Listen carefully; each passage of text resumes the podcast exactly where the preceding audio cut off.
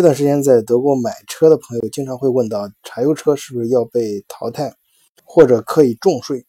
呃，我记得我以前刚开车的那会儿，就注意到，哎，中国好像就只有汽油车，嗯，就是轿车这一类啊，没有柴油车，而德国的轿车，包括 SUV 什么这种，就很多柴油版的。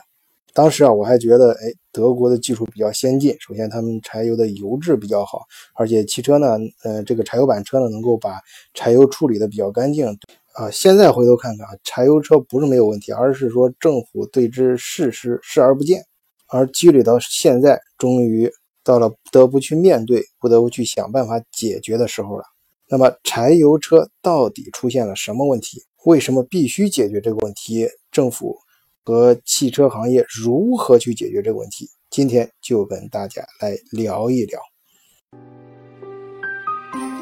换一个视角，也许世界大不一样。以德国视角，晚醉为你评说天下事。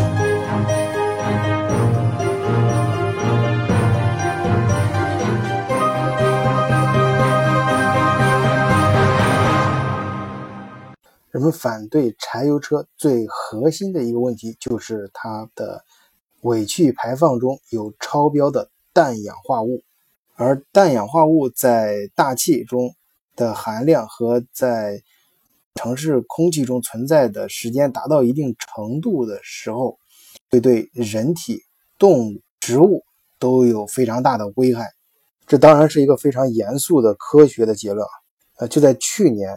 全世界最权威的三大科学杂志之一《自然》就发布过一篇全球的调查报告。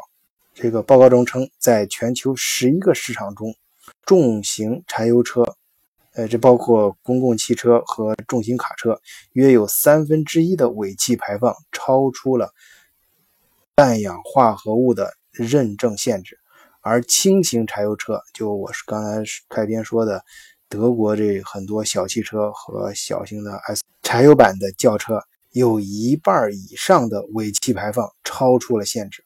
据研究人员估计，2015年全球约有3.8万人的过早死亡，与这些过度排放的柴油氮氧化物有关。而《自然》杂志上这篇文章也明确指出，在路上。这柴油车产生的氮氧化物约占全球人为氮氧化物排放量的百分之二十，而今年啊，这个德国杜伊斯堡埃森大学的汽车研究中心也对德国三十五个大城市，总共将近四百个空气监测站，就是二零一八年嗯前六周的所有监测数据进行了统计和分析，结果是。德国有七十个城市空气中的氮氧化合物浓度超标，其中二十个城市则是严重超标。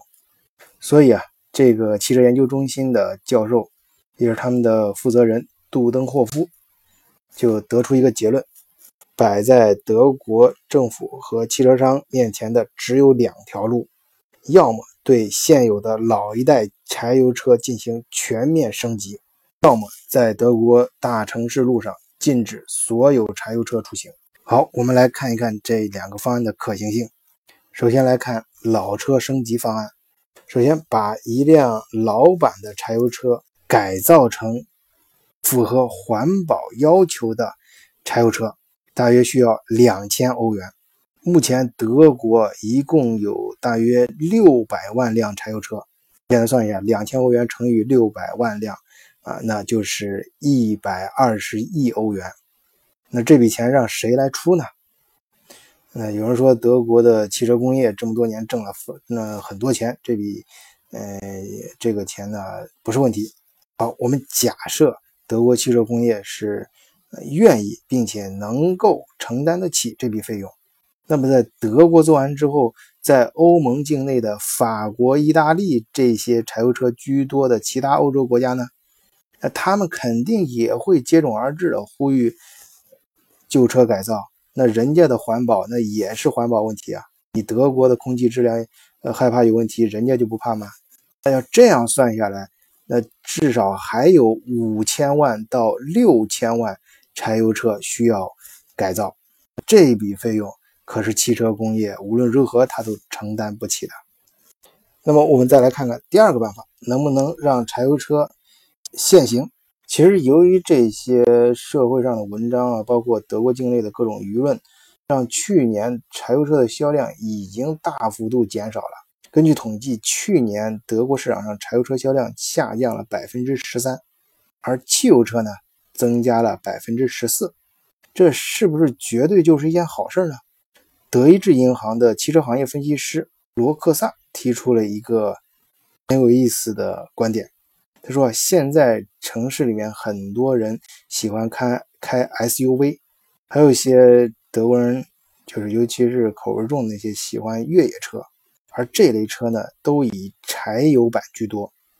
啊，原因很简单，因为开过柴油车的人都知道，因为柴油车劲儿大，而且比较省油。”如果以后都禁止开柴油车，都改开汽油车的话，那么你汽油车同样是这些车的话，它就耗油量就大，反而整体上看对于减排和环保是不利的。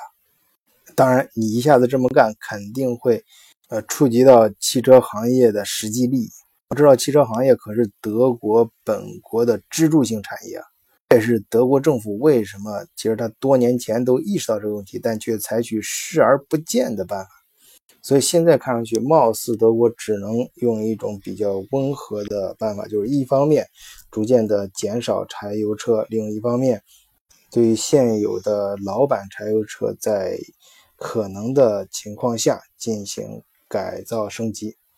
但无论如何，对德国的环境伤害已经造成。并还会继续下去，不可能在短时间内解决。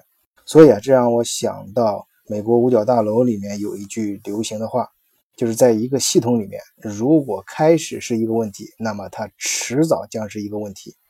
就是说，对于这个问题，德国政府以前发现的时候呢，就有可能你说啊，你采取。呃，拖的办法叫做事缓则圆，通过时间的沉淀，慢慢的用时间和发展的办法来解决它。但是有些问题是不能这样的，呃，至少你不能去视而不见，你不能绕开它，要只要面对这个问题。倘若不然，有些问题随着时间的推移可能会自然而然的根据发展，但是有些会在时间中变得越来越大，甚至积攒和衍生出越来越多的新的问题。如果恶化到无法解决的地步，那么最终买单的将是整个国家，甚至是整个人类。